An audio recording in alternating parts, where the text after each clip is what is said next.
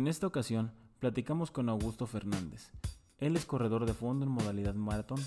Actualmente ha tenido la oportunidad de correr tres de los maratones más importantes del mundo, alcanzando una buena marca para la región México. En esta charla nos comenta de los retos y compromisos a los que tuvo que comprometerse para poder destacar de lo que en su momento eran únicamente modas del running.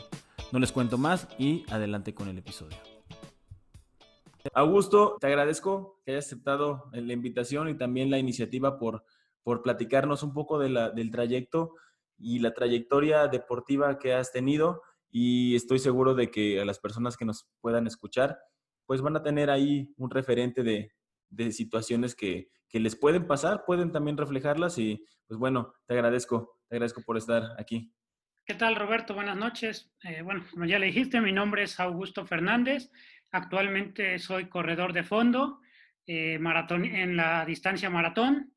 Entonces, este, ya en un tema deportivo, sin ser atleta profesional, pero sí ya con entrenamientos de alto rendimiento y bastantes horas a la semana dedicadas exclusivamente ya a este deporte. Ahorita, durante el desarrollo de la plática, vas a ver cómo he migrado de diferentes deportes y cómo al momento de que ya llegas a un deporte, por decir de una manera más profesional, por así decirlo, sí cambia totalmente tu panorama y tu vida. Sí, he tenido conversaciones con otros deportistas y siempre me ponen como que esta, este parámetro de cuando comienzas a practicarlo por gusto y cuando empiezas a meterle un poco más de ser eh, más preciso en los, en, los, en los entrenamientos y poder eh, lograr algo mayor a lo que tu cuerpo a veces cree que está preparado y eso te cambia una mentalidad, ¿no? Es correcto. Y a final de cuentas, o sea, como lo estás mencionando, las exigencias cambian, a final de cuentas, yo no soy un atleta de alto rendimiento, yo tengo una vida normal, por así decirla, y completamente distinta a lo que es el deporte. Mi vida cotidiana no es el deporte, entonces también esa complicación que llega a darse entre tu vida profesional, tu vida personal, tu vida familiar, y súmale una vida deportiva muy asemejada ya a un tema profesional, ¿no?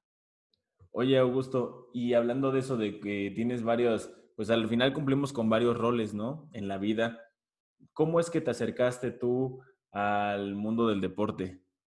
Mira, desde niño, te puedo hablar desde mis inicios, siempre fui un niño activo, que me encantaba todo lo que fuera correr, o sea, siempre fui enemigo de estar encerrado o videojuegos, todo eso, todo lo contrario, yo tuve la fortuna de crecer en un rancho, entonces era completamente feliz y por ahí practiqué ciclismo a nivel eh, principiante de hobby, todo eso. Nadé desde muy niño, eso sí, este, de una manera cotidiana, por así decirlo, por ahí un par de competencias infantiles, y siempre tuve un gusto muy grande por el fútbol, a nivel de espectador, aficionado. Eh, por diversas razones no pude practicarlo desde muy joven, a pesar de que fuera el deporte que a mí me encantaba pero siempre estuve en una vida activa, nunca fui un niño sedentario. Cuando llego ya a mi etapa de secundaria, eh, juego para la selección de la secundaria fútbol a un nivel normal, no sea nada fuera de, de lo común, con entrenamientos simplemente, básicos, ¿no? Y este, en la prepa, ahí sí tengo la oportunidad de entrar a lo que era en ese entonces eh, Halcones Veracruz, su división de, de fútbol, que eran una filial de los Tiburones Rojos. Y estoy dos años ahí ya este, prácticamente entrenando de lleno, ya así con un método, con un proceso. Y con eso obtengo una beca para la universidad. Eh, cabe destacar que este, mi nivel no era, no tenía las habilidades para sobresalir en gran medida o marcar diferencia con eh, pues demás compañeros y jugadores de mi edad, lo cual no me llevó a un nivel ni competitivo ni a una preselección eh, estatal, nacional, ni nada de eso. Me dio una beca para comenzar a estudiar y, este, bueno, por un tema de lesión y después por tema de estudios, dejo la parte de la beca deportiva y suspendo por ahí también el fútbol y me dedico, por decir, más a estudiar. Eh, como te digo, sin haber destacado en ese deporte y lo seguí practicando a nivel de que había el representativo de la carrera, que de ahí había algún campeonato aquí local y que ibas a jugar y todo eso. No lo dejo totalmente, pero ya no lo sigo enfocando con un entrenamiento riguroso. Eh, yo siempre he dicho que llegué tarde al deporte, ¿no? Porque no inicié tan joven, ¿no? Y a final de cuentas, cuando no traes un talento nato, pues también no se pueden hacer tantas cosas, ¿no? Oye, Augusto, perdón que te interrumpa, pero ese pues malo no era seguramente para conseguir un cierto porcentaje de beca o no sé qué tanta beca pudiste haber eh, para estudiar la universidad. Digo, no es como que yo, yo sinceramente nunca fui bueno en el soccer y que me meta al soccer nada más por una beca. Yo no, no lo haría, no, no me enfrentaría a eso. Malo no era, digo, y a final de cuentas eh, sí participé en un proceso, se me otorgó un porcentaje de beca, pero también en ese momento también te enfrentas a, no puedo hacer mi vida profesional eh, como futbolista, una, como te digo, era demasiado tarde cuando un proceso de fuerzas básicas comienzas desde muy pequeño. Por ejemplo, el portero actual de Santos, eh, Gibran Lahud, con él yo entrené en, este, ¿cómo se llama? En, Tiburón, en Halcones eh, de la Universidad Veracruzana y pues había ocho años de diferencia. Entonces imagínate, él haber empezado ocho años, pues obviamente él ahorita está en primera división jugando, ¿no? O sea, te digo, ¿cómo partes de, por eso digo, llegas tarde al deporte? Yo por decir, a esas instancias, yo llegué cuando estaba en la prepa. Entonces sí, es muy complicado, ¿no? Y te digo, me sigo quedando jugando de manera recreativa y ahí es donde empieza una serie de, obviamente al no haber un proceso bien llevado, a presentarse par de lesiones de, consideración. Una es este, una ruptura de ligamentos de la rodilla y otra es este, un esguince en lumbares, ¿no? Un esguince de segundo grado bastante, por ahí bastante complejo, eh, complicado, lo cual me lleva a retirarme prácticamente del fútbol y retomo la natación como terapia, eh, ahora sí, para poderme rehabilitar, ¿no?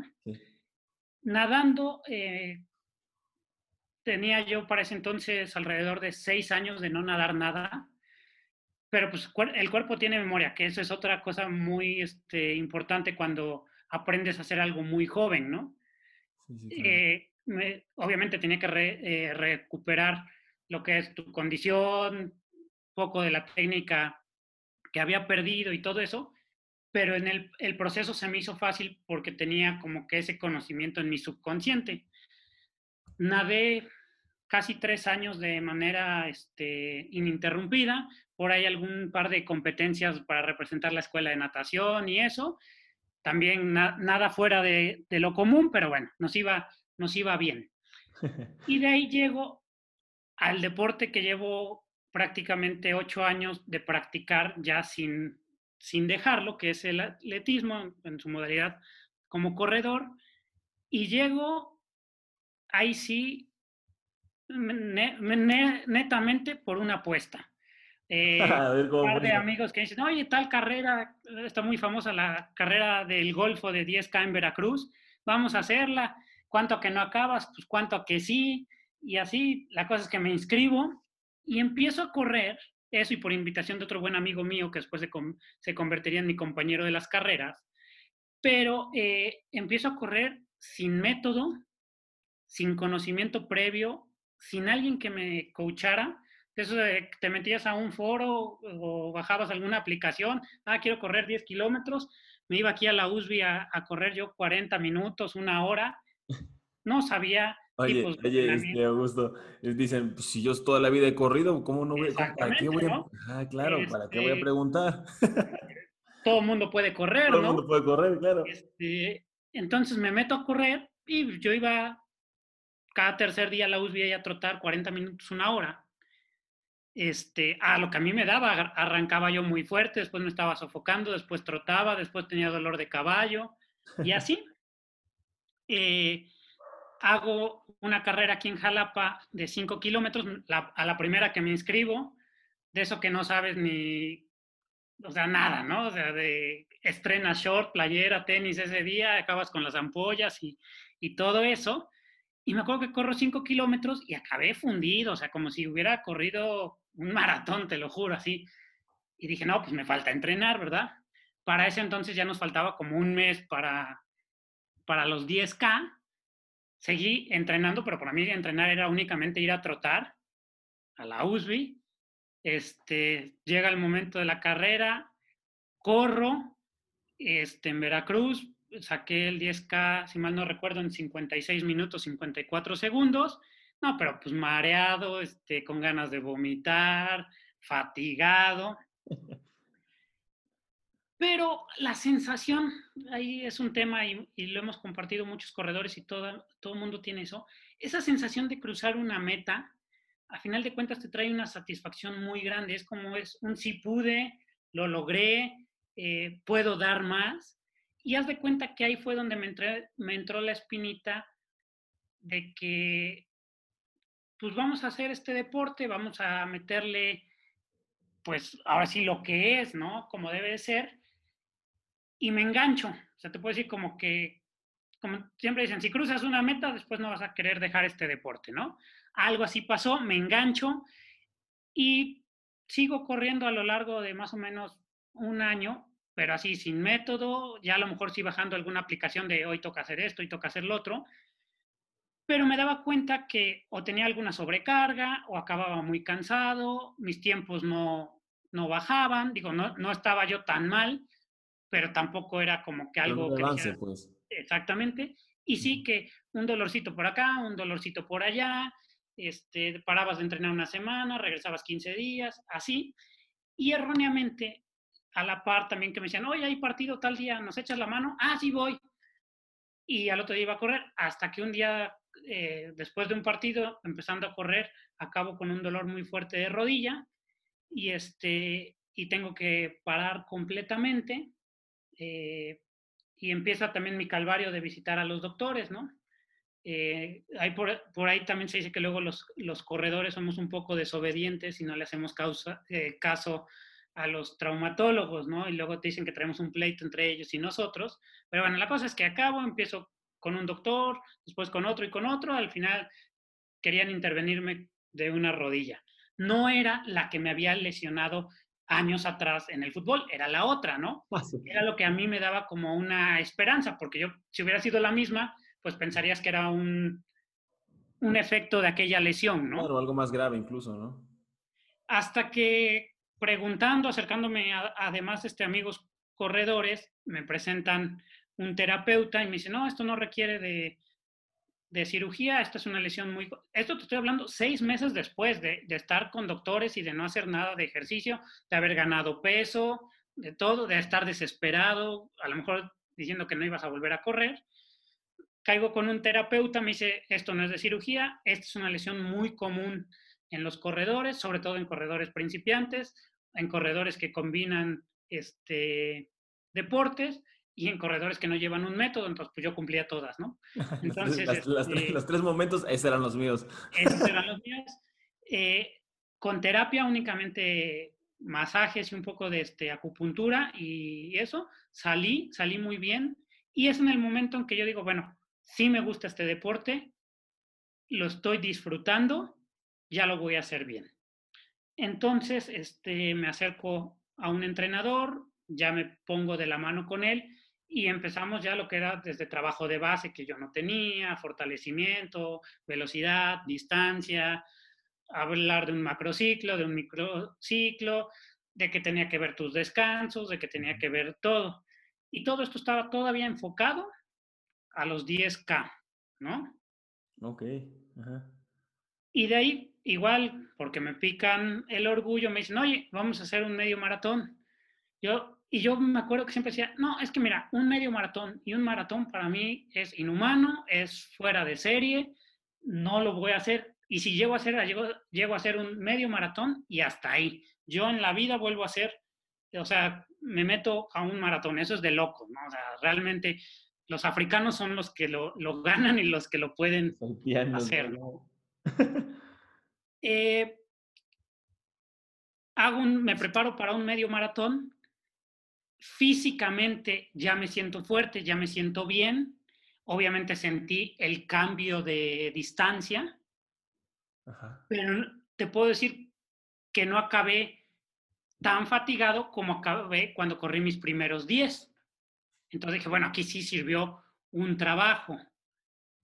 Cuando yo tomo la decisión de hacer el maratón, algo que dije que nunca iba a hacer, la, hago con únicamente dos medios maratones eh, antes, ¿no? Que había corrido. Y le digo al entrenador, ¿sabe qué? Pues yo quiero correr un maratón y pues todo lo que implica un maratón. Y ahí sí fue cuando él me dijo, pues sabes qué, un maratón ya no es un juego, ya un maratón, este, hablamos de 20 semanas de entrenamiento intenso, aparte de lo que tú ya llevas entrenando, ¿no? O sea, son 20 semanas que vamos a dedicar exclusivas al maratón, pero no quiere decir que nada más me voy a preparar 20 semanas para eso, ¿no? Digo que sí, y bueno, ahí es donde me empiezo a dar cuenta que el correr, sobre todo ya las distancias largas, no es me pongo unos tenis y me salgo a correr.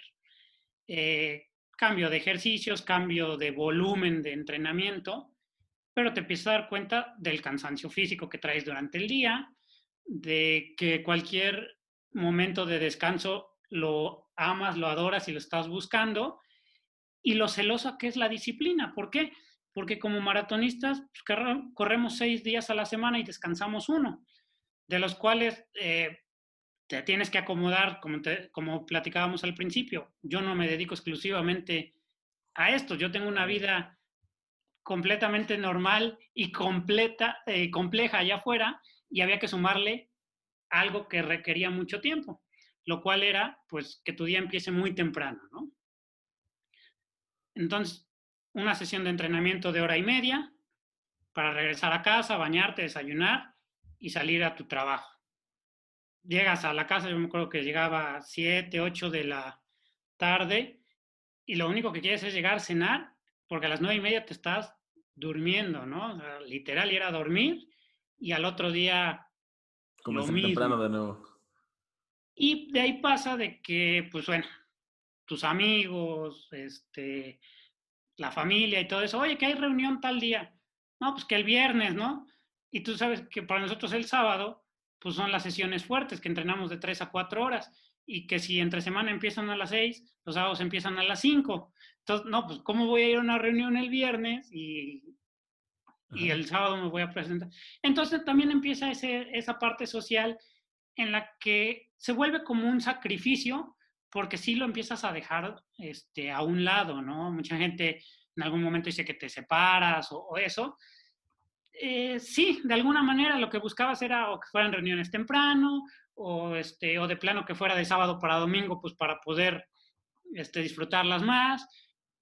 Empiezas a tener una alimentación también acorde a tus requerimientos, eh, eliminas lo que es las bebidas alcohólicas o los excesos en todos los aspectos y empiezas a comprender lo que es una vida deportista eh, pues ya más compleja, ¿no? Eh, empiezas a sentir en algún momento lo que siente un profesional y empiezas a ver que sí, el deporte te empieza a demandar mucho tiempo. Eh, tiempo, dinero, esfuerzo, vida. Y es donde tienes que llegar a la parte de qué te mueve a hacerlo, ¿no? Porque si alguien me dice, no, es que correr es bien bonito, pues ya después de, preparar un maratón, a veces lo que menos quieres es correr, porque llegas a ese tema de hartarte, ¿no? Y sí, llegas al momento de la competencia y cada kilómetro estás, ah, por esto vivo, por esto es lo que me gusta, esta es la sensación que querías sentir y se te olvida a lo mejor todo ese fastidio que ya traías de semanas, de semanas atrás, ¿no? Eh, eso es a mí lo que siempre me pasaba que eh, aquel, aquel que te dice que siempre estás motivado para practicar el deporte es mentira. O sea, muchas veces llegas al entrenamiento con hoy no quiero hacer nada y ni modo, hay que sacarlo y hay que sacarlo bien. Eh, y sobre todo, es un deporte que tienes que ser honesto contigo mismo, ¿no? Porque a lo mejor en un deporte de conjunto te, puedes eh, escudar de que el otro se equivocó, el equipo no estuvo al nivel, o tus fallas a lo mejor eh, en un equipo bien complementado, pues no se ven porque te sacan adelante cualquier cosa. Que es un deporte individual, si bien si compites contra alguien, pero bueno, nosotros no estamos en la rama elite, realmente estás compitiendo contra ti mismo, ¿no? Entonces, por ejemplo, en un entrenamiento, si por decir me tocaba hacer 10 repeticiones de un kilómetro, pues ni modo que dijera, ay, hago 8 y ya me voy a mi casa, ¿no? O sea, realmente no engañabas a nadie, te engañabas a ti mismo y los resultados los los ibas a ver tú mismo, ¿no? Nadie te, en la carrera te va a decir, ah, eso te pasó por hacer 8, ¿no? Porque no sabe la otra persona cómo entrenas, ¿no? Claro. Y, este, y ahí tengo, es donde me doy cuenta que correr, como cualquier deporte, hay una ciencia detrás, hay una tecnología detrás y hay una forma de entrenar. Por ejemplo, estadísticamente, hay más infartos en las carreras de 10 kilómetros que en los maratones. ¿Por qué? Porque por lo general la gente que se inscribe a carreras de 10 kilómetros es gente recreativa y es gente que mm, te ha tocado que sabes que el viernes estuvo en la fiesta y el sábado se presentó a correr, ¿no? Entonces, eh, las carreras de 10, 5 y 10 kilómetros son carreras recreativas en las cuales hay lesiones, hay todo este tipo, tipo de cosas. ¿Por qué? Porque no se está llevando un deporte como es. Ahora, en los últimos años hubo como una explosión del running y se puso de moda.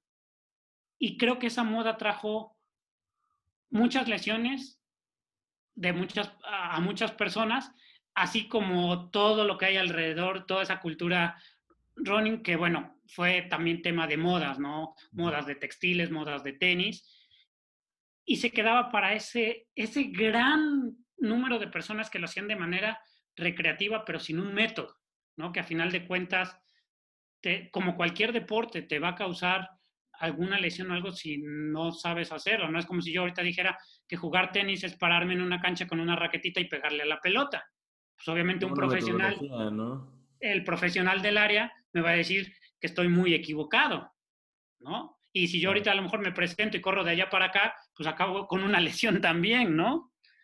O sea, como todo. A lo mejor nosotros erróneamente el correr lo, eh, lo, catalogamos como algo que puede hacer el ser humano y que no, en teoría no hay una técnica. Claro. Pero pues a final de cuentas sí la hay, ¿no? Sí, fíjate que eh, platicábamos el día de hoy justamente de cuál es la que a pesar de que no haya una método, una técnica en específico, si hay una forma de en la cual cuando tú estás corriendo eh, llevas un bagaje de cómo es que lo aprendiste. No sé si me explico. Entonces, eh, todos esos vicios que te encuentras al correr son cosas que aprendiste antes y que te están y que van creando y que van creando alguno, algunas pues, micro lesiones y esas lesiones cuando tratas de desempeñarlo un poco más fuerte o, más largo, a mayor distancia, como tú lo quieras ver, de mayor desempeño, llega a, crear ese tipo de pues, lesiones como tal, como, como las cosas que te, que te van a afectar. Y es como todo, ¿no? E, eso yo lo, lo, lo pude reflejar en, les, platicaba, en la vida. Pues a como te van enseñando las cosas, seguramente las vas a ir acarreando y después si es que te las aprendiste de una manera en, en, un actuar, pues eh, coincidente a la época, si te lo quieres poner así, híjole, seguramente cuando cambies de momento, las cosas ya no van a ser igual y tienes que ir evolucionando. Y así también va evolucionando el deporte y va evolucionando esta parte de la, de la carrera y del, del, que ya no solamente es moda, sino que ya lleva, tienes que crear, tienes que hacer que que se convierta en algo como no solamente moda, sino algo que realmente te guste, no, de, no sé si de nicho, pero sí algo que hay que ponerle más atención y no nada más porque, porque sí. Exacto, traemos vicios, como tú dices, a lo mejor el correr, a diferencia de otros deportes, eh, nosotros pensamos que pues es algo con lo que crecimos, ¿no? Y, como, y exactamente lo que tú dices, traemos vicios, este, estilos de correr, que ya la técnica propia del deporte es la que te va a modificar todos esos este, detalles, ¿no? Eh, ahí aprendí que también no era correr por correr, que había días de mayor intensidad, días de menor intensidad y así, ¿no? Deportes complementarios. Hoy te puedo decir que si bien mi preparación sigue siendo para maratones, digo, este año es atípico, realmente no hay una preparación para un maratón, al contrario, es una preparación para mantenerte en forma ahorita. Pero yo a pesar de tener un entrenamiento exclusivo para maratón, nado y hago ciclismo. Que esas dos eh, disciplinas alternas son un complemento para poder sacar lo máximo de mí en el correr, ¿no? Entonces, prácticamente estás entrenando tres deportes para ejecutarlo en uno solo. Obviamente, cuando cambio a esto y aprendo todo esto,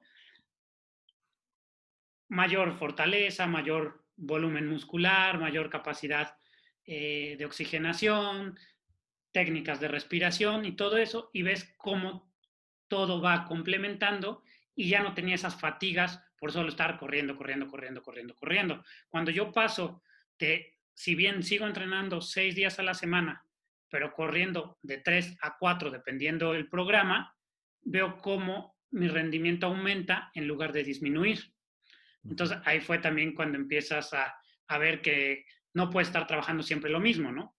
Sí, las cargas de trabajo van siendo distintas y, y tu cuerpo se va acoplando a distintos momentos también, ¿no? Oye, mm, me interesa algo. Me dices que tú entrenas para maratones. ¿Cuántos maratones has corrido? Llevo ocho. De, ¿Ocho? Yo empecé a correr 2015 mi primer maratón y a la fecha llevo ocho. Llevo cinco en México y tres que pertenecen a los majors, que son los seis grandes de, del mundo. Los seis grandes son Nueva York, Chicago, Boston, Berlín, Londres y Tokio. Wow. Y hay que eh, mencionar que en Berlín está el récord de Eliud Kichoge con dos horas, un minuto, 39 segundos. Este, y de esos seis, yo he corrido eh, Nueva York, Chicago y Berlín. Wow. faltan los otros tres. Pues, no, no, no, pues es que no es cualquier cosa, ¿no? No, no, no me, o sea, no me espero. Ahora, pues ya aprovechando esta información, ¿cuál ha sido, cuál ha sido el, el más importante? Mira, todos los maratones tienen, tienen algo en especial. Ahorita, antes de caer a los majors, me voy a ir a mi primer maratón. Vamos a regresar un poquito, año 2015. Corro el maratón de Lala, el maratón de Torreón. Eh, es mi primer maratón. No sabía lo que me enfrentaba. Escuchas muchos mitos también, eh, frases trilladas, este, ¿cómo se llama? si tú quieres, por ejemplo, dicen que el universo de corredores es mucho, hay demasiados corredores de 10K, solamente unos cuantos de, medio maratón y muy pocos los que se atreven a correr un maratón, ¿no? Y a final de cuentas, si tú lo ves, es cierto, si tú haces una evaluación así muy rápida en un grupo de corredores que te encuentres en cualquier lugar, oye, ¿qué has corrido? No, pues yo soy corredor de 10K, ¿no? O hago mis maratones de 10 kilómetros, como erróneamente dicen muchos, ¿no? eh, llego a la decisión de tomar, eh, correr el maratón, llegamos a, a Torreón. Ahí sí te puedo decir que era un miedo a lo desconocido, nervios y todo eso. Y pues empiezo a correr. Me acuerdo que yo había entrenado para correrlo a, cierto ritmo que yo creía que era el, el, idóneo para ese primer maratón. Estoy hablando que en ese entonces corrí bueno, pretendía correr a 6.30 el kilómetro, digo, un ritmo bastante normal, ¿no? Empiezo a correr, 10 kilómetros los paso como relojito, 20 kilómetros como relojito, 30 kilómetros bien, y dije, bueno, ya salió. Después del 33 empezó un sufrimiento tremendo, náusea, cansancio, eh, mareos, eh, todo lo que tomabas ya te daba asco. La cosa es que yo los últimos tres kilómetros los hice a ocho minutos, ¿no? Aquel maratón lo terminé en cuatro horas 42, deshecho, deshecho, este, una descompensación por, por este, ¿cómo se llama? Por glucosa, entonces, horrible. Pero sí me quedó esa sensación de lo logré, sí pude, me vencí a mí mismo mi cuerpo decía que no, pero mi mente decía que sí. Y haces la analogía a otra frase muy trillada que dice, bueno, las etapas de un maratón son 30 kilómetros con piernas, 10 kilómetros con la cabeza y este, dos kilómetros con el corazón y 195 metros con lágrimas en los ojos, ¿no? Entonces, básicamente yo te puedo describir que así fue. Y me entró la, la, la espinita de volver a hacer otro. De ahí me voy a Guadalajara ese mismo año a, a, este, a correr el maratón de Guadalajara y lo corro en 4 horas 35. Eh, bajamos 7 minutos el, el, tiempo. Físicamente me sentí mejor. Ya no eh, esa, esa náusea, esos mareos y todo eso. Y fue cuando empiezo a decir, pues ya le estoy agarrando el modo, ¿no? Hasta cariño le empezaste a agarrar, ¿no? Exactamente. Eh, es un cariño al dolor que después acabas enamorado de eso. Hoy te puedo decir que yo estoy enamorado de los maratones, pero de que acabas deshecho, sin pies, con ampollas y cansado todo el año, es cierto, ¿no? De ahí me voy a correr eh, Monterrey y Monterrey hago 4 horas 25 y te puedo decir que no me sentí ni fatigado ni nada. Es cuando el primer maratón que yo digo, me sentí bien. Ahora sí sentí que mi cuerpo reaccionó muy bien. Al acabar ese, ese tercer este, maratón, digo todavía con tiempos bastante elevados, por así decirlos, eh, se me presenta la oportunidad para buscar un lugar para Nueva York. Ok. Eh, decido aplicar y tengo la fortuna de, de entrar. Y bueno, por la emoción de, es el más icónico en cuanto a cantidad de corredores. En mi año fuimos 56 mil corredores. Eh, perdón que te interrumpa. Eh, para entrar a estos, estos maratones de, de, Nueva York, ¿qué necesitas o, cómo, cómo, es que aplicas o qué? La mecánica de los seis majors, eh, digo, porque los internacionales por ahí, los otros puede ser un poquito más fácil, como aquí en México te metes a su página. Eh, las inscripciones se dividen de la siguiente manera. Elite, esos que tienen un puesto asegurado y que es pase a Juegos Olímpicos, representación de países. De ahí, eh, clasificación por tiempo. De ahí este, viene lo que es eh, un cierto historial que hayas corrido y que lo hagas con algún eh, enlace oficial dentro de tu país. Vienen las loterías, que ahí es donde la mayoría de las personas aplica, pero pueden pasar hasta cuatro años para que quedes en uno.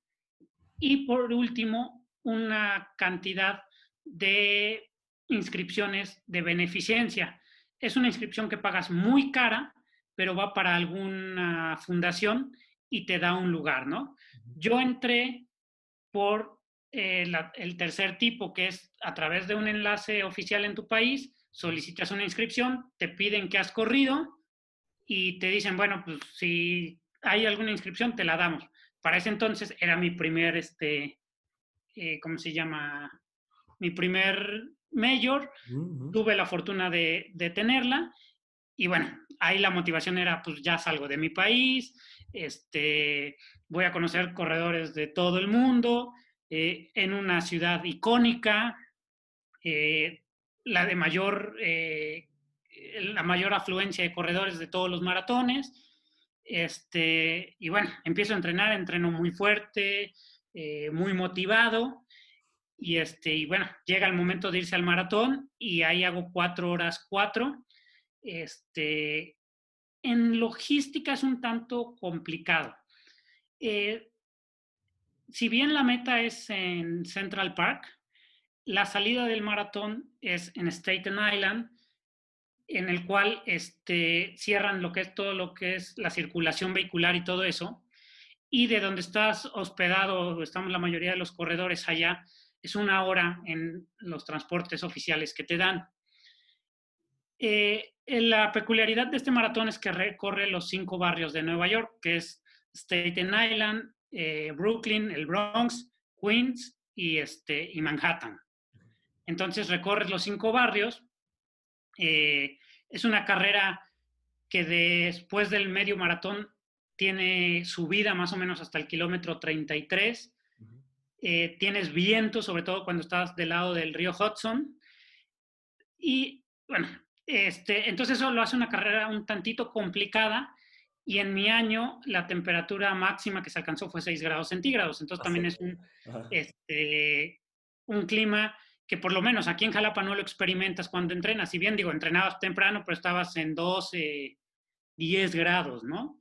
Eh, eran temperaturas que no, no habías estado sometido y menos durante tanto tiempo. Además la humedad es distinta, ¿no?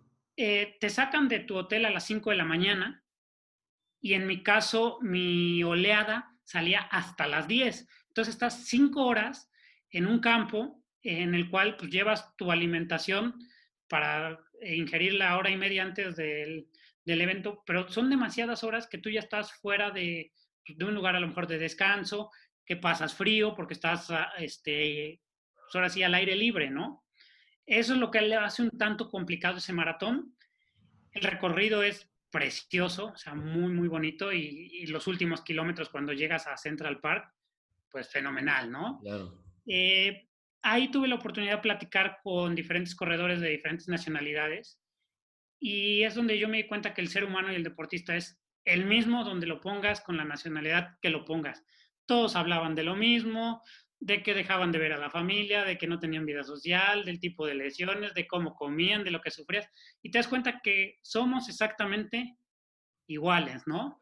Eso sí, conocías personas ya de avanzada edad con trayectorias deportivas impresionantes y que los veías ahí en mangas de camisa y tú a lo mejor te estabas congelando y todo eso. Y esos son los momentos que, eh, que yo te puedo definir como momentos de motivación. De eso, por ejemplo, tiene cuatro años que lo hice y hasta el día de hoy yo acordarme, son esos momentos de motivación que dices en los entrenamientos, el día que no quieres hacer nada, por esos escasísimos momentos de gloria, dices, vale la pena, ¿no? Eh, me quedo muy, muy contento, eh, regreso a México y me inscribo nuevamente al maratón de Torreón como para tratar de vencer aquel eh, maratón o más bien eh, aquel Augusto, ¿no? El Augusto de ese tiempo, vencerlo, a ver total. Y se me mete la espina de hacer un sub 4, porque me había quedado en 404 en, en Nueva York. En los últimos kilómetros los acabé con calambres, horrible, eh, por la temperatura también, ¿no? Y regreso a Torreón, lo hago cuatro meses después de haber hecho eh, Nueva York, y hago 354 y lo acabo de maravilla muy bien, eh, contento, feliz. Y este, y bueno, dije, bueno, de aquí soy, ¿no? Este, ya, ya esto empieza a, a, este, a mejorar, físicamente ya muy bien, mis recuperaciones eran de un par de días, ya no te, ya no te sentías tan desgastado. Y, y entonces cuando siento que yo encuentro mi plenitud eh, en, en, esa etapa, ¿no? Ahora venía la mejora continua. Siento que en ese momento había aprendido, me había graduado como maratonista, ¿no? Ahora venía la excelencia. Ok. Eso es lo que yo pensé en ese momento. A lo mejor inconscientemente caí en un tema de, ah, ya lo puedo todo. Entonces, este, bueno, te hablo que entre maratón y maratón había carreras de medios maratones y, de 10 kilómetros que seguía corriendo. No es que ya exclusivamente me dedicara a correr un maratón o dos maratones al año, ¿no? Eh, en este haber de todos estos años llevo 25 medios maratones y casi 50 10K. Entonces, si tú ya empiezas a hacer toda la suma, ya, ya es bastante, ¿no? Eh, esto es en marzo 2000.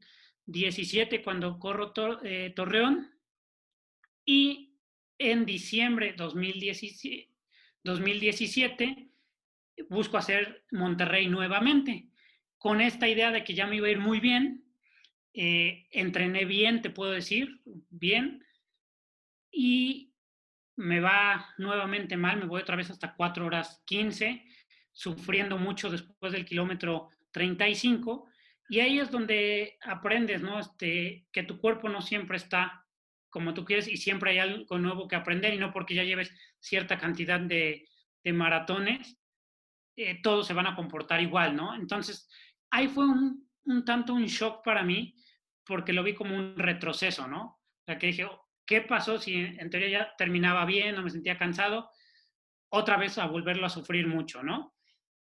Eh, pasas por temas mentales. De hecho, en, la carrera empiezas por el nerviosismo, el entusiasmo, la algarabía, y cuando empiezas a sufrir la carrera, empiezas mentalmente incluso a veces hasta sabotearte, que también como maratonista esos son temas muy importantes que entre más rápido salgas, mejor vas a poder hacer tu carrera, porque si te quedas en ese momento saboteándote mentalmente y empezando hacerle caso a los dolores que estás presentando o a las ampollas o cosas así, tú solito te afectas tu carrera y, te vienes para abajo. Entonces ese momento que te llega y tienes que aprenderlo también a sacar. Y eso es lo que también lo acabas entrenando. en los días pesados, pues buscas esa motivación, ¿no? Y sí, en mi vida cotidiana te puedo decir que la mentalidad de maratonista sí me ha ayudado. ¿Por qué? Porque ya es como ese, si en algún momento físicamente es una distancia que está comprobado que es excesiva para el ser humano, como con un entrenamiento y la parte mental sí la sacas adelante, ¿no? Entonces es donde la mente también la tienes que entrenar y la tienes que, fortalecer. Para mí eh, el equilibrio personal siempre debe ser todo, lo que es una preparación física, una preparación y fortaleza mental y también tu parte espiritual. Y esas tres cosas en el deporte las ves, pero como ser humano son las que te mantienen como un ser humano equilibrado, porque de nada te sirve estar sano si psicológicamente estás afectado o débil o tienes alguna carencia espiritual. Y, y espiritual no nos vamos a enfocar a un tema particular de alguna religión, algún credo o alguna corriente filosófica o mentalista. Llamemos lo que llamemos, somos seres espirituales. Cuando esas tres cosas las alineamos y las ponemos en equilibrio, creo que es cuando estamos del otro lado. Y es lo que yo aprendí en el deporte, también como deportista. Cuando estoy alineado en esas tres etapas, es cuando puedo sacar lo, mejor de, de mí. Entonces, digo, cuando me da ese revés el deporte, pues es empezar a ver qué hice mal, en qué me equivoqué, en qué me confié, y empiezas a, sacar tú tus teorías, obviamente te acercas con tu entrenador, con tus terapeutas. Digo, a la par yo tengo terapeuta deportivo porque es también, digo, importante, no nada más es entrenar, también es descargar, ¿no? Y es, oye, me pasó esto, sentí esto, y empiezas a platicar y empiezas a dejar ir y empiezas a, a soltar, ¿no? Que es lo que muchas veces pasa. Y ahorita lo acabamos de ver, por ejemplo, en el maratón de Londres que se llevó a cabo con puro elite, que eh, lo que mencionó en su, ahorita en su conferencia Eliud Kipchoge, ¿no? Él después de 13 maratones oficiales, es la primera vez que no se sube a un maratón. Y dice, es que en el kilómetro 25 me comenzó a doler un oído y no se me quitó y quedó en el octavo lugar. Dice, para mí es mi peor carrera. Y él dice, aprendí, digo, aprendí que en el deporte no todos los días son buenos, ¿no? Y te lo está diciendo un atleta elite con récord mundial, ¿no? Entonces, olímpico.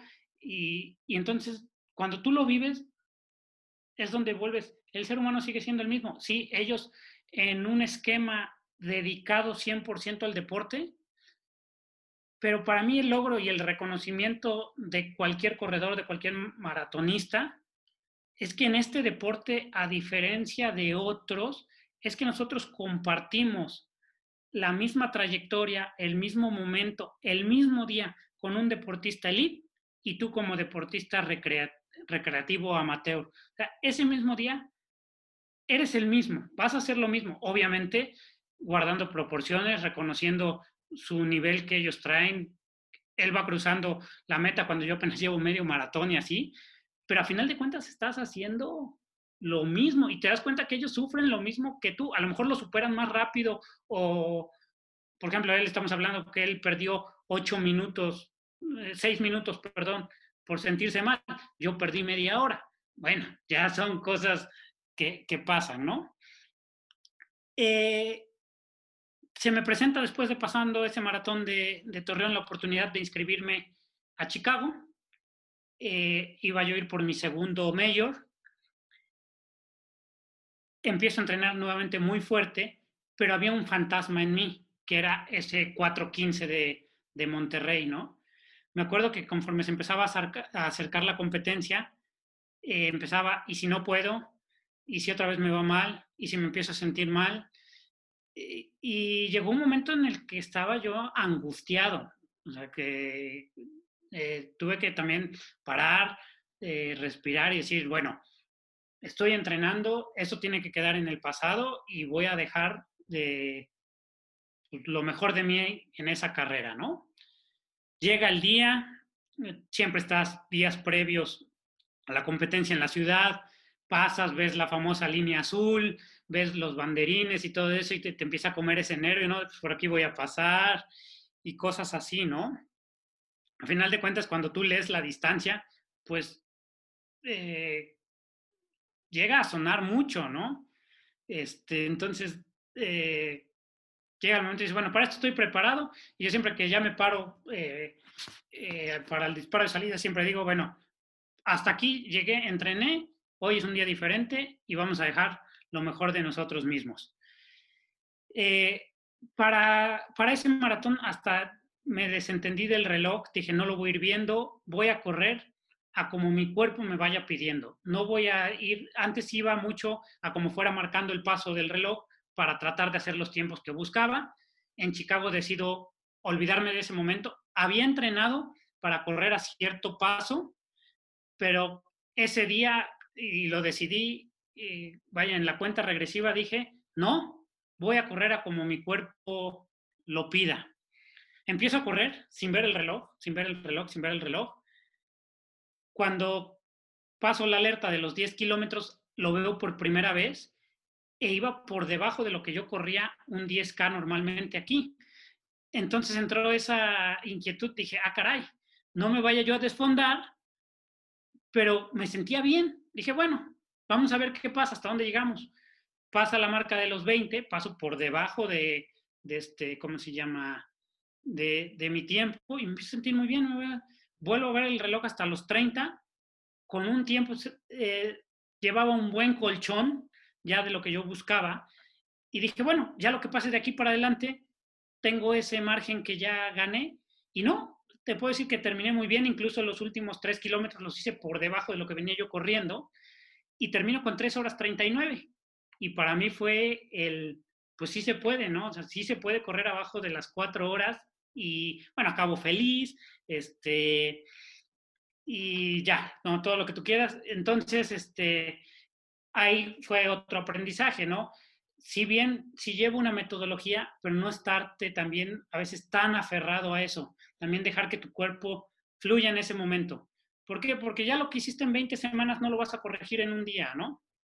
Entonces, este, te digo, fluyó, fluyó bastante bien este, regreso aquí muy contento, sigo entrenando, este, sigo corriendo aquí y hasta el año pasado, que es mi último maratón, me voy a Berlín, también ya este, asegurando un lugar por los dos maratones previos y ahí entra la espinita de voy por 3.30, ¿no? O sea, ya vamos a romper esa, esa barrera. Entrené para los 3.30 en, este, dos, tres meses antes me había ido a hacer el medio maratón de la Ciudad de México. Eh, no pasé en la marca que tenía que pasar para que en el maratón me fuera en ese tiempo. Bueno, hicimos unos ajustes, lo que tú quieras. Eh, un par de, de cronos que hice aquí sí me daban los tiempos para hacer lo que se buscaba. Y dije, bueno, pues estoy de, del otro lado, ¿no? Me voy a Berlín. Y Berlín, hoy por hoy te puedo decir que para mí es la ruta más rápida, bueno, ahí están los récords mundiales, en una ciudad también enigmática, de muchos contrastes, todavía ves temas de la Segunda Guerra Mundial, diferentes cosas. Y ya era mi primer maratón fuera de América. Entonces también, pues otro panorama totalmente distinto, la hidratación es distinta, hay también este, otro tema que te tienes que acostumbrar, pero pues te acostumbras el día de la carrera. ¿No? Por ejemplo, en la mayor parte del maratón te hidratan con té y uno estaba este, acostumbrado a estar hidratado con bebidas isotónicas. Entonces, este, pues ese fue un cambio, pues para mí, ¿no? Yo nunca me había hidratado con té en, este, en una carrera y bebidas isotónicas te lo daban creo que en el medio maratón y hasta el 35 y una bebida isotónica totalmente desconocida para nosotros que en lo personal era un sabor desagradable. Oye, Augusto, y, y, y porque digo, eso ya es nada más como por dato curioso, pero ¿por qué té? Eh, lo que entre que supe y todo eso es que ya ellos no están acostumbrados a, las bebidas isotónicas. Así, por costumbre. Es más, eh, de América, particularmente los Estados Unidos. La marca Gatorade creada en Estados Unidos y vaya, ya te lo toman hasta como agua del día. En Europa no.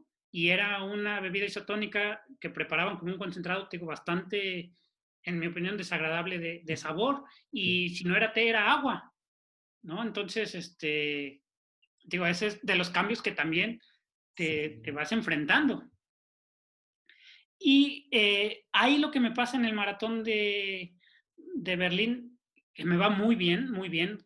Cruzo incluso mi mejor medio maratón es en el maratón de, de Berlín, paso por debajo de mi marca, pero a partir del, bueno, en el kilómetro 15 empieza una lluvia bastante intensa, a descender mucho la temperatura y prácticamente los últimos kilómetros los corres con calles inundadas. Entonces, cuando yo paso el, medio maratón, yo iba para una marca de 3 horas 25, 26 minutos, lo cual para mí va a ser muy bueno, pero pues a final de cuentas el agua así cobró factura y me fui hasta las 3 horas 33. Este, aún así yo con ese resultado quedé muy, muy contento, la verdad. Y bueno, ah, eh, eso fue septiembre del año pasado ya este año lo, lo, perdimos, ¿no? Digo, todo nos cambió, este, pero pues mi idea es esa, ¿no? Seguir corriendo y buscar eh, bajar la marca de los 3.30. Ok, entonces llevas el Nueva York, Chicago y Berlín. Es correcto. Es correcto. Voy por este, Londres, Tokio y, y, yo quisiera terminar con Boston.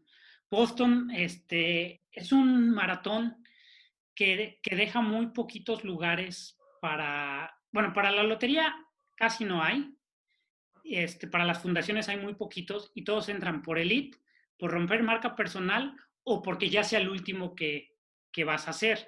Okay.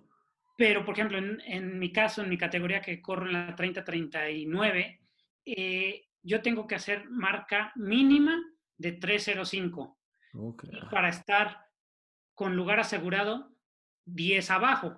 Tú estás hablando de 2.55, lo cual hoy por hoy para mí es este, complicado, tomando en cuenta que el promedio mexicano elite está en 2 horas 20. Entonces, Estamos cerquita del, necesario, ¿no?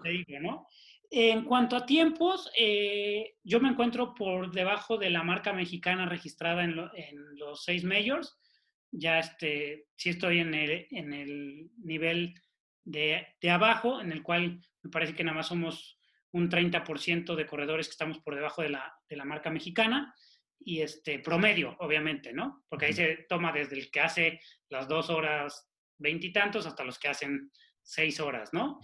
Y en cuanto a clasificaciones en diferentes eh, eventos y eso, siempre estoy por debajo de la media, estoy más o menos entre el 25 y 30% de, este, de los competidores. Ok. Pues me no esperaba escuchar ese tipo de, experiencias, la verdad.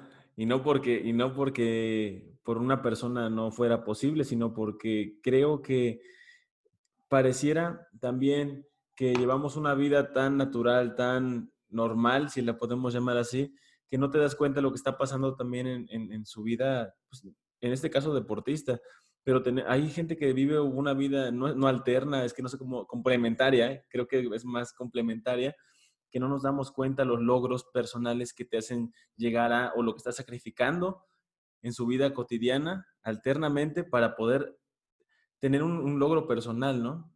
Y este, me surge una, una duda en, en, todo esto que me estás comentando, porque yo quisiera saber, eh, primero, todo este sacrificio que hiciste ha valido la pena, supongo. Sí, yo hoy te puedo decir que ya no veo mi vida sin el deporte, sobre todo sin el running, ¿no? Eh, si hoy me preguntas cuándo te vas a retirar de un maratón, pues yo hoy te puedo decir hasta que las piernas me den, ¿no? y ojalá y eso sea en muchos años. he conocido un par de corredores eh, de 80 años corriendo maratones, ¿no? Entonces, de que se puede, ¿no? O sea, obviamente no es alguien que dijo, ay, voy a correr un maratón, es el que le pregunta si es que llevo 50, es que llevo 60, es que llevo 70 años corriendo, ¿no? Entonces, este, ¿querés poder? Eh, ¿Qué logros personales a mí me ha dado? Sobre todo es el vencerme a mí mismo. En el pasar de un no se puede a si me preparo y me esfuerzo, lo voy a lograr.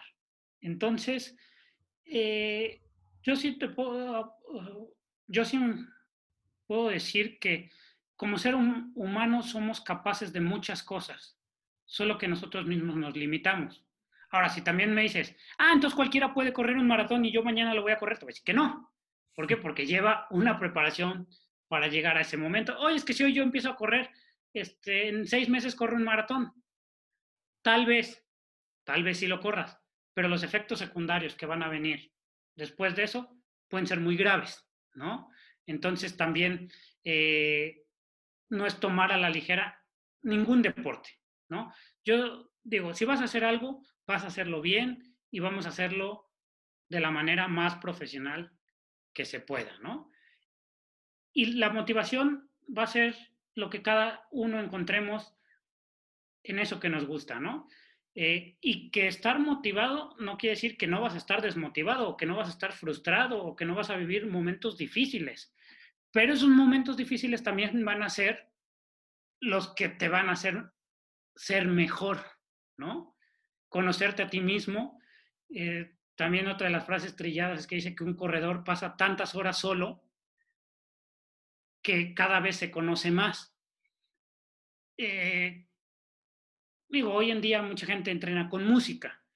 Eh, no es recomendable por diferentes factores, ¿no? Entonces, eh, eventualmente nosotros entrenamos sin música, a veces ya la ocupamos el día de la carrera o en algún entrenamiento muy largo para tratar de distraerte o, desbloquear un poquito esos eh, momentos pesados mentalmente, pero son tantos momentos de soledad que sí empiezas a introspectar mucho.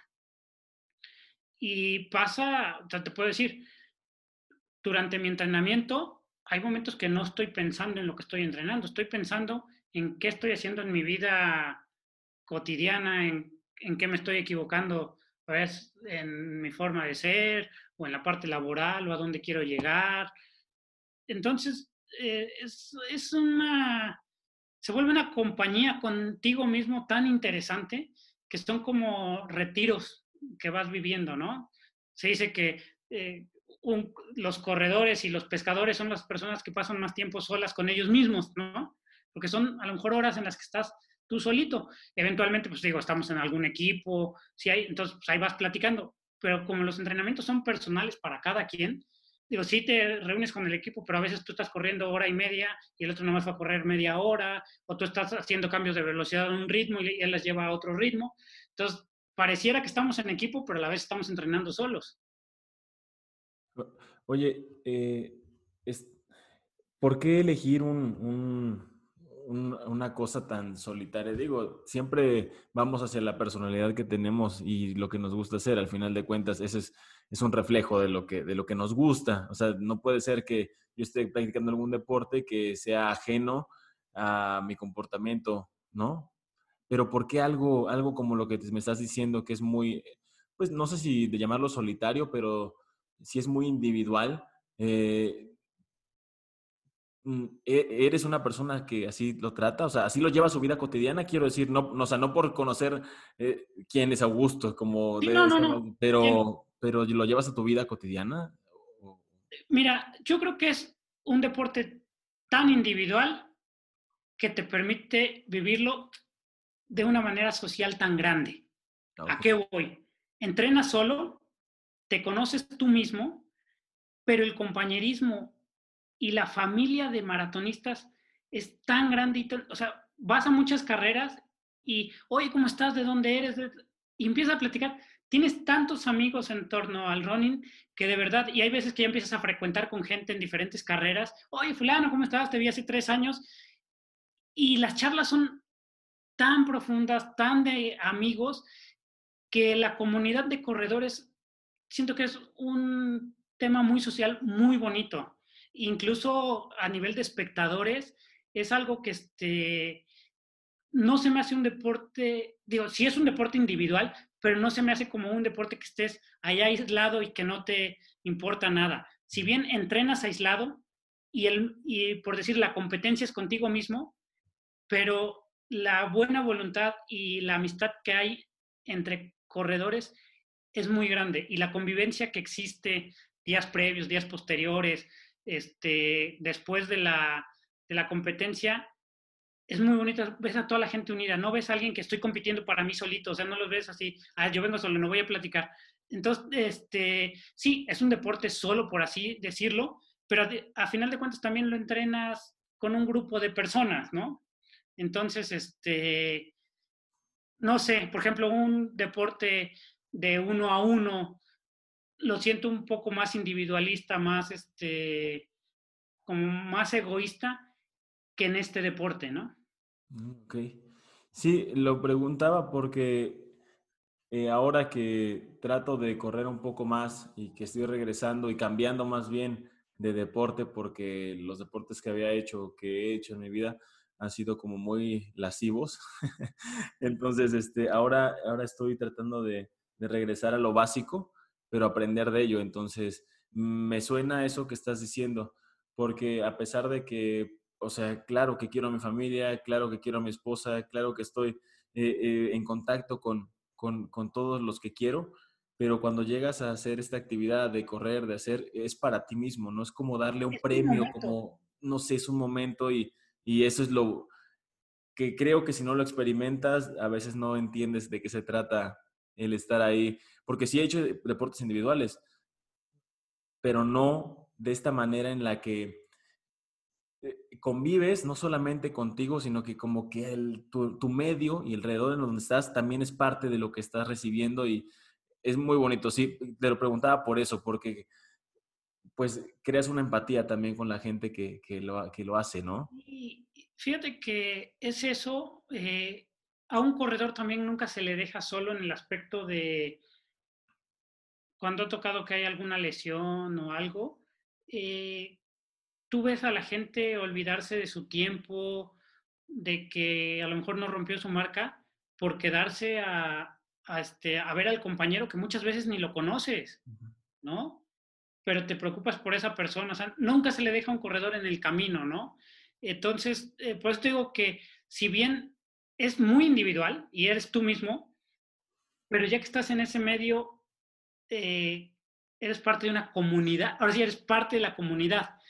Pero para estar bien en esa comunidad, pues tienes que estar bien contigo mismo, ¿no? Y, yo lo que ahorita estabas platicando es cierto, yo, yo en, en el entrenamiento, en la día cotidiana, me olvido de los problemas laborales, familiares, en mi día, porque es ese momento, para mí es mi, mi momento del día que soy yo, porque al rato tengo que cumplir mis diferentes roles. Entonces, si no estás bien tú, pues tampoco vas a poder cumplir bien esos roles, ¿no? En lo personal, a mí es algo que me ha gustado mucho de este deporte y de que es lo que me mantiene en este deporte, ¿no? Muy bien. Pues, híjole, eh, ha sido bien amena la plática. Pues vamos a pasar con la última, con la última parte. Sí, sí. Que, es, que son, son cuestionamientos eh, muy, muy directos, aunque las respuestas no, puede, no tienen que ser directas. Eh, pero son cosas que siempre surgen y que son, eh, vamos, inherentes al deporte. Y uno de ellos es, bueno, a tu experiencia, si tú tuvieras que darle eh, un consejo valioso a una persona que está empezando a hacer un deporte o el running como tal, ¿cuál sería el mejor consejo que puedes tú darle? El mejor consejo es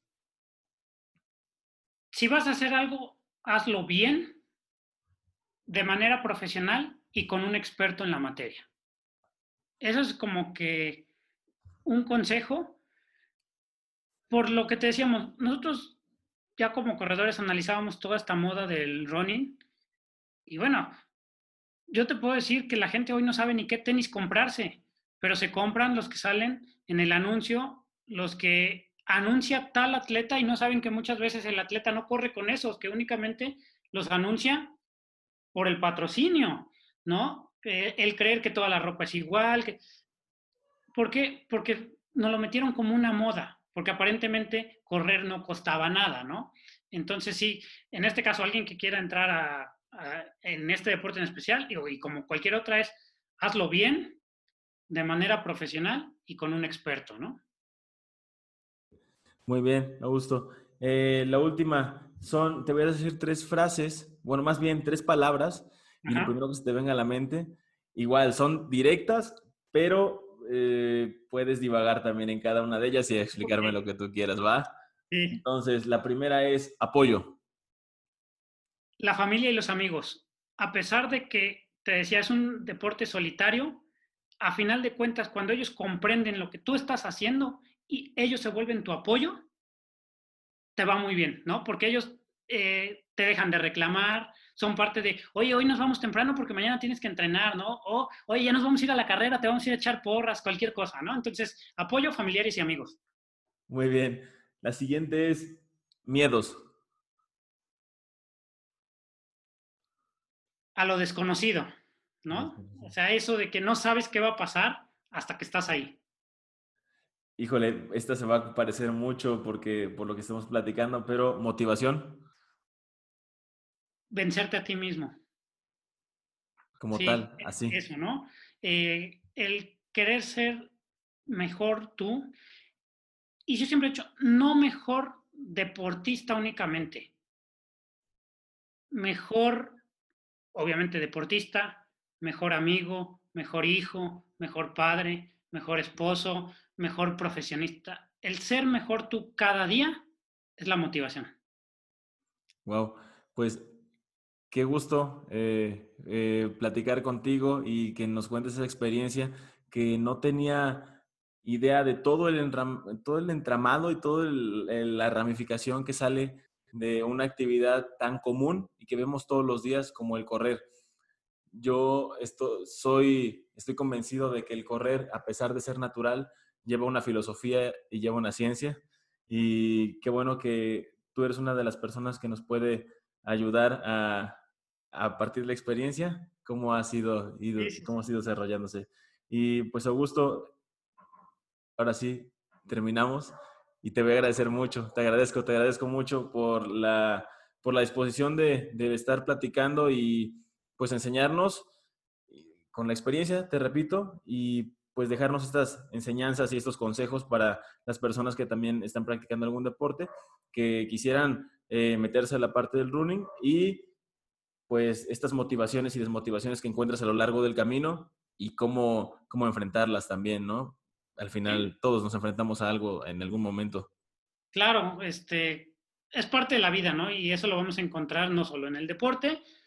yo sí digo, una vida con el deporte que hagas nos va a llevar a una vida más sana y obviamente una vida más sana pues, nos va a dar un, mejor pasar por este mundo, ¿no?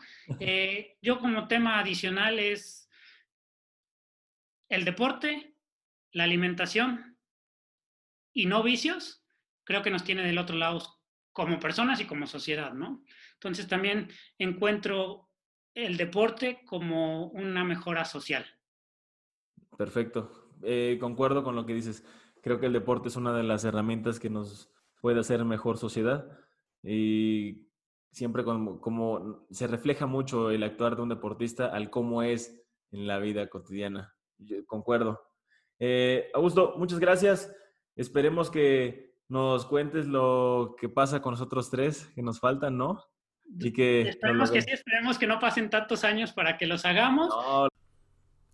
Bueno, eso fue todo por el episodio de hoy. Espero haya sido de tu agrado. Te recuerdo que si tienes alguna duda, comentario o sugerencia, nos puedes escribir a arroba caminospodcast por Instagram o Twitter. Nos vemos hasta la próxima. Bye.